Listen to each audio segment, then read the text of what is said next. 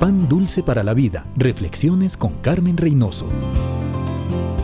Qué alegría cuando al fin podemos aclarar una duda, manifestar una queja o simplemente comunicarnos con uno de nuestros proveedores de servicios. No siempre es fácil. Es frustrante llamar al teléfono y escuchar a las máquinas dándonos instrucciones interminables. Nada es mejor que la comunicación directa. Y con Dios podemos comunicarnos directamente.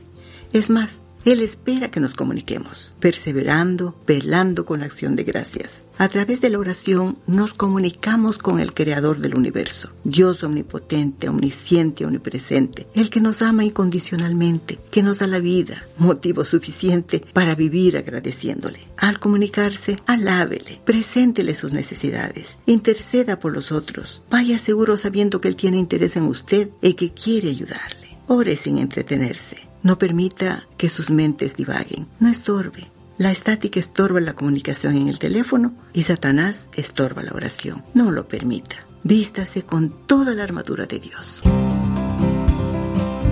Pan dulce para la vida. Reflexiones con Carmen Reynoso.